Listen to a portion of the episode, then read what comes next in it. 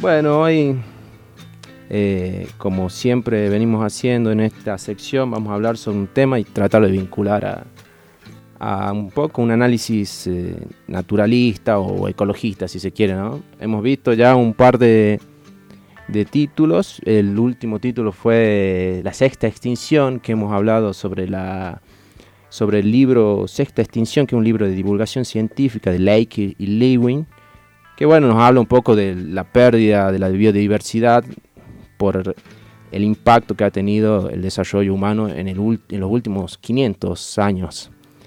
Eh, y hoy el libro que nos compete es un libro autóctono de la zona, un libro catamarqueño, así que con honor lo vamos a, lo vamos a poner en tela de juicio.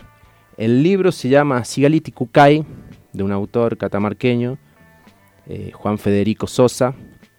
El, hombre es historiador, parece, y, conoce mucho sobre las sobre la cultura y, sobre todo lo que ha sido la cosmovisión de los hombres que habitaron estas regiones y toda la cultura prehispánica, ¿no? que ha sido tan eh, devastada, ha sido vilipendiada y ha sido, ha sido llevajada como, como algo que no merece la pena ser ni siquiera estudiado y por eso también eh, hay tan, tan poco se sabe, ¿no?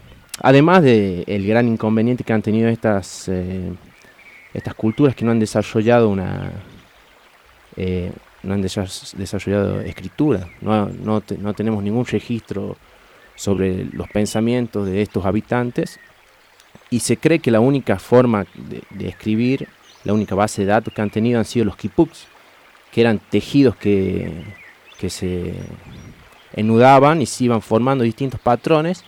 Hasta el día de hoy, a ciencia cierta, no se sabe su significado, pero se cree que eran la, la forma que tenían ellos para tomar un registro de, de todas las cuestiones relacionadas con el, con lo que son los impuestos, los tributos y toda la cuestión administrativa ya de la dependencia inca que ellos vivían en los tiempos en los cuales los colonos hispanos llegaron a estas tierras. Bien, eh, hace mención a este libro, el Sigalit Ticaicu, que decíamos que de Juan Federico Sosa, y, que hace mención a, un poco me gustaría saber eso, en relación a las comunidades del Ambato, ¿no? A los de Aguita en esa época, a la comunidad de Aita y cómo, en, este caso, la historia de los Nikixao aquí en el rodeo, podemos hablar también de eso, ¿no? Del Ambato, ¿cómo, cómo se va hilando un poco sobre esa historia? Exactamente, es sobre eso, sobre lo que trata el autor, lo trata muy bien y, además de tratarlo bien, bueno, tiene cierto conocimiento de, lo que era el cacán, lo que era la, lengua que, el, la lengua que, con la cual ellos se comunicaban, ¿no? Eh, la cuestión es que acá, como todos saben, estas tierras eran habitadas por diferentes parcialidades de los que serían los diaguitas, que a su vez dependían del Tahuantinsuyo.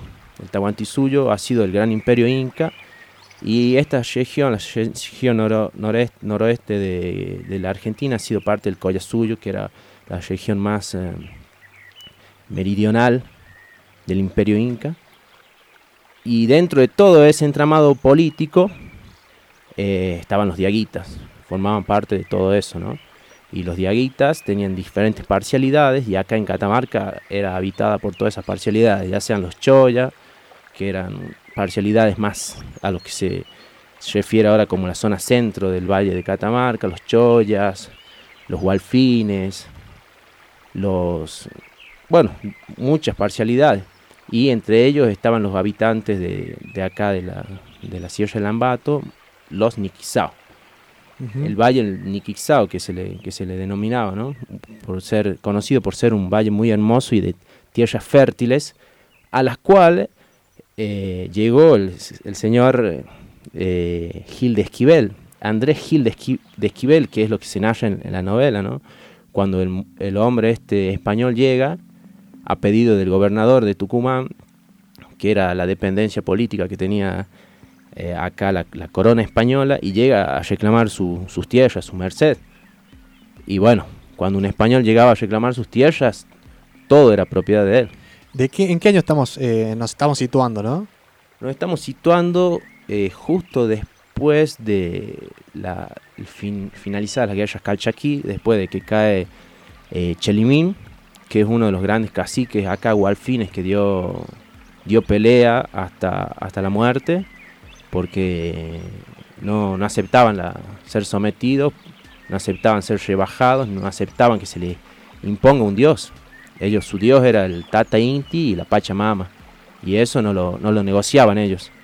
Y bueno, eh, hasta que esa rebelión fue sofocada, serán en los años 1637 cuando muere Chelimín, en ese momento es que está contextualizada la, la, obra. Igualmente la obra tiene dos corrientes históricas, así que en su inicio comienza con una prolepsis, digamos que comienza con el futuro, y luego relata toda, toda, toda la historia troncal que es la, la vida de, de, esta muchacha, Diaguita Sigalí, que es la, la última princesa de, Diaguita de, de Catamarca.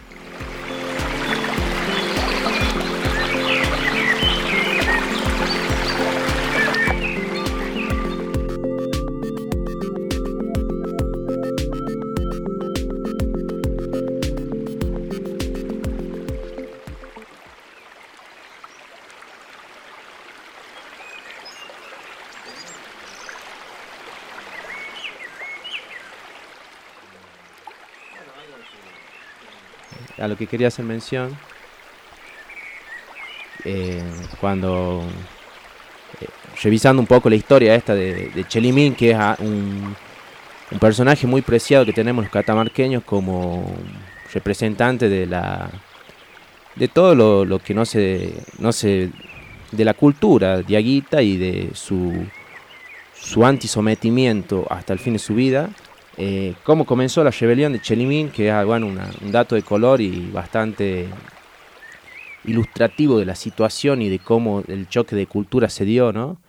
Eh, dicen que Chelimín había aceptado primero negociar con los, españoles, pero obviamente después se, dio cuenta que los españoles lo único que querían era que los, indios trabajen para, ellos a, cambio de nada, prácticamente una esclavitud, el, nayacor, el. Pero lo que pasa y lo que provoca la ira de, de, Chelimín es que les cortan el pelo. Y un Walfin nunca podía tener el pelo cortado porque eso era el, el, significado, era el símbolo de su libertad, el, pelo largo. Y al cortarles el pelo los ultrajan y los rebajan y esto provoca la ira y, y da comienzo a esta revuelta de, de Chelimín. Que bueno, es un, dato histórico a, tener en cuenta, ¿no? De, las culturas contrapuestas y de lo valioso para uno y lo valioso para otro, ¿no? Que claramente lo valioso para los que venían eran el oro y la plata. Luego de, que sucede todo esto, o anteriormente en realidad, luego en la narración de la, de la novela, pero anteriormente, porque la novela comienza con una prolepsis, como hemos hablado, eh, se da todo un, un relato sobre la, vida de la princesa Sigalí, que es muy lindo, muy, muy ameno, está muy bueno para leerlo, y que trata de todo esto, de el ambiente del rodeo, de cómo estos aborígenes, que está mal en, realidad llamar aborígenes, hay que aclarar eso también, porque aborigen es una palabra impuesta, que significa A es un prefijo de una negación y origen, bueno, es el origen, ¿no? La raíz de cada uno. La palabra aborigen significa sin origen, porque el español impuso eso, porque para toda la filosofía y para toda la civilización eurocéntrica, los indígenas, los, pueblos autóctonos de acá no tienen origen, no tienen cultura, no tienen un desarrollo histórico.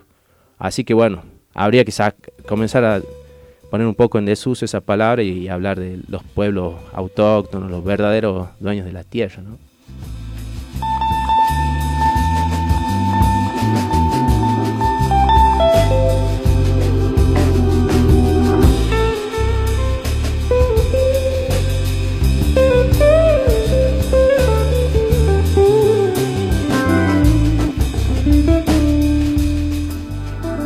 Entonces un poco da, da mención a cómo era la filosofía ¿no? de, de estas culturas en esa época, cómo, cuáles eran los aspectos más simbólicos, podemos decir también, que, que bueno, contraponían de alguna forma con, con, con este con este, esta persona que venía, un recolector o una persona que venía eh, de otros lados, eh, Esquivel, ¿no?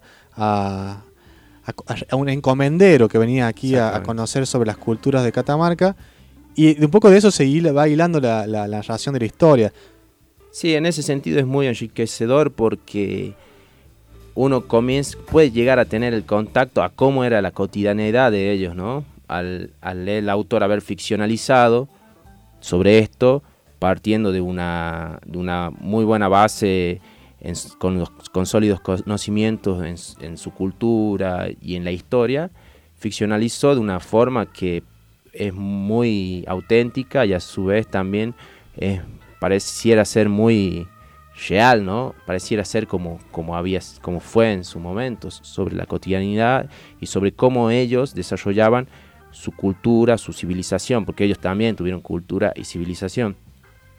Y es sobre eso que es muy interesante porque uno aprende ciertas características de, de lo que era, por ejemplo, su religión y de lo que significaba para ellos el tiempo y de lo que significaba para ellos o a qué era lo que ellos le otorgaban valor, ¿no?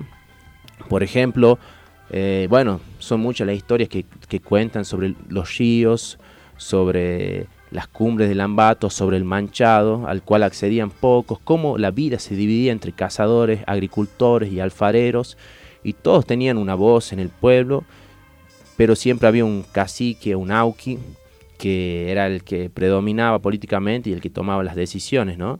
Y, si- en todas esas decisiones el pueblo y todos los representantes las distintas, eh, de los distintos oficios que se desempeñaban tienen un representante, un personaje que es con los que va interactuando este, este cacique. La trama principal de lo que, lo- con lo que comienza el libro y a lo que hace referencia es a esta muchacha Sigalí que es hija del cacique. El cacique se llama el Yaya Auchiriuna, que es, eh, vendría a ser un cacique de los pueblos Choya del norte. Yo por la descripción que hace el territorio lo ubico ahí donde era el pueblo perdido, a su, a su lugar, a sus, a, sus, a sus valles. Y este cacique tiene una hija en esos periodos anteriores a la rebelión de los Gualfines, de Chelimín. Pero entre todas las parcialidades diaguitas de los pueblos, ya sean los Choyas, ya sean los Sigalís, que se llaman esta, esta, esta parcialidad, ya se venía olfateando, ya se venía sintiendo ese mal gusto que era el tenerlos a los españoles siempre un poco más, un poco más cerca. Y ellos se iban corriendo siempre un poco más para el río a la medida que ellos iban llegando, pero cada vez el español iba av- avanzando más. Entonces este cacique tiene a su hija y toda su vida se desarrolla en esta zozobra, ¿no? Zozobra social, zozobra cultural, de saber que eran los últimos y, y que su tierra estaban siendo devastadas y su cultura también.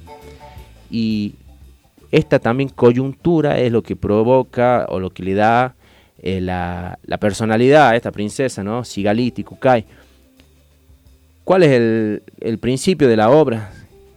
El principio de la obra comienza con el encuentro de este señor Andrés Gil de Esquivel con eh, quien fue el esposo de Sigalí, ya muerta Sigalí, y con el hijo de Sigalí, justamente donde en la quebrada, en el kilómetro 22, donde el río del Tala dobla y se adentra en, en el Ambato, porque el hombre venía bajando del rodeo y los encuentra, y el hombre lo único que estaba preocupado era en oro, porque él le veía los, los, collares a los diaguitas y, y solamente le gustaba cuando tenía el símbolo del, del Tata Inti, porque el sol en el collar estaba hecho de oro.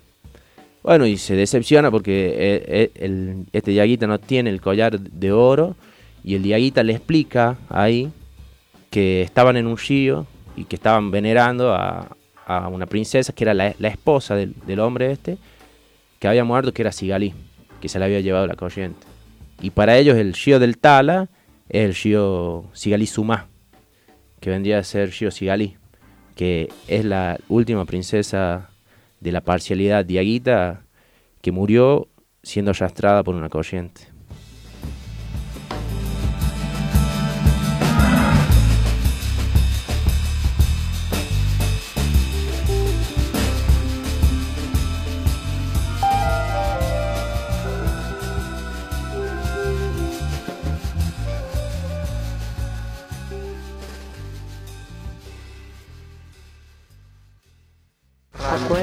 Ambiental Radio. Acuerdo Ambiental. Acuerdo.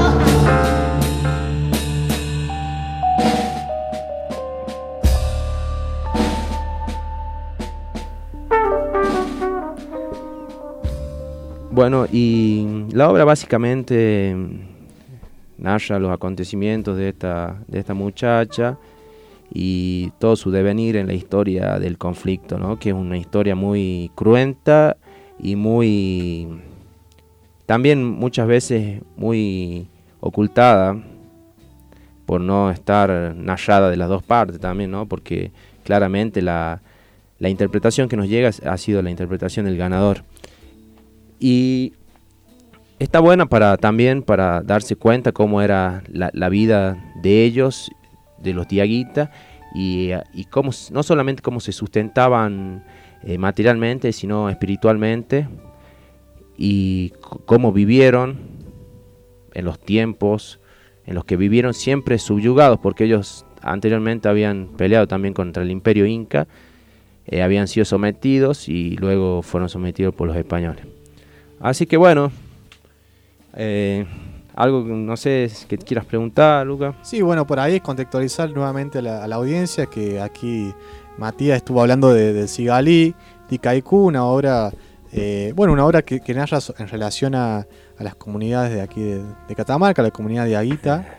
Eh, y bueno, estuvimos hablando anteriormente de, libros que han sido muy apocalípticos. No sé si te acordabas vos que, estamos, que me recriminaste que estoy pecando, pecando un poco de apocalíptico. Bueno, ahora creo que ya soy un heraldo de malas noticias, definitivamente, porque vengo con el apocalipsis más grande que hubo y fue acá donde estamos parados. ¿A qué te referís con eso? Y el exterminio de la ha sido el genocidio más que nada de toda la cultura y de todas las, personas que han formado parte de los pueblos diaguitas y los niquixao, justamente acá en, en, las cumbres del Ambato, en el Rodeo.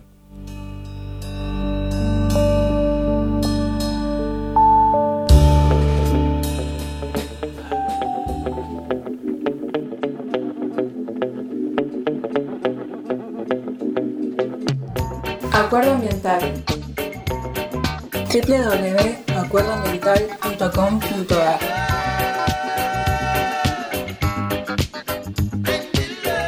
Bueno, Chino, te agradecemos Matías, eh, Matías del Chino García por, por esta eh, hermosa columna que nos has traído el día de hoy. Eh, pensar ¿no? acerca de, bueno, justamente estas narrativas propias que nos hacen conocer más acerca de los Nikixao, de la cultura de Aita, de la Catamarca también ah, eh, en sus tiempos también eh, precoloniales, podemos decirlo de alguna forma. Eh, y bueno, para mí es súper interesante conocer más sobre esta obra. de hecho, bueno, Manuel Fontenla, que él es quien también ha desarrollado investigaciones y ha promulgado desde la universidad, de ámbito más académico, esta obra. bueno, nos, convoca muchas veces también a, pensarla, a poder dialogarla y, ¿por qué no?, también a, tratar de fomentarla y poder eh, generar, eh, bueno, producciones referidas a esto también, ¿no? Sí, sí, claramente. Hay que, hay que ir por ahí, hay que valorizar eso que está todavía oculto bajo tierra. ¿Algo que te haya llamado la atención de, esta, esta, narración o esta forma de narrar la historia esta particularmente? Eh, me pareció muy, muy buena, muy apropiada, muy buen trabajo el autor y, y me, lo que sí me, me llamó la atención uniendo cosas y hablando también del conflicto este de cultura, cómo las raíces de las visiones son tan contrarias, ¿no? En algunos casos, porque nuestro pensamiento y el pensamiento de todos aquellos que vinieron a colonizar era un pensamiento greco-romano que tenía una relación con la naturaleza. Este pensamiento de los pensamientos eh, diaguitas, eh, incaicos, tienen también una cosmovisión claramente porque es una cultura y tiene también una relación con la naturaleza, pero no es el mismo tipo de relación que han tenido los pensadores y los que han desarrollado la civilización griega, si se quiere, que son los registros más antiguos que se tienen de la civilización occidental, ¿no? Y eso ha sido un gran, un, gran choque también.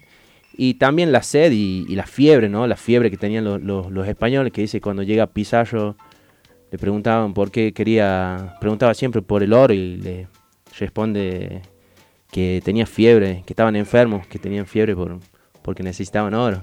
La fiebre del oro. La fiebre del oro. Tremendo. Bueno, gracias Matías. Eh, como les comentaba nuevamente la audiencia, ahí eh, Matías nos habló sobre esta obra del filósofo catamarqueño Juan Federico Sosa, titulada El Sigalí Ticaicu, eh, del año 1992. Exactamente, justo cuando estaban haciendo justo cuando estaban haciendo aquí nuestro, nuestro politólogo querido. Vamos a seguir hablando justamente de esta hora, eh, seguramente en próximos programas. Y ahora nos vamos a escuchar un tema musical. Seguimos con más acuerdo ambiental. Hasta las 7. Síganos acompañando aquí en FM Ambato.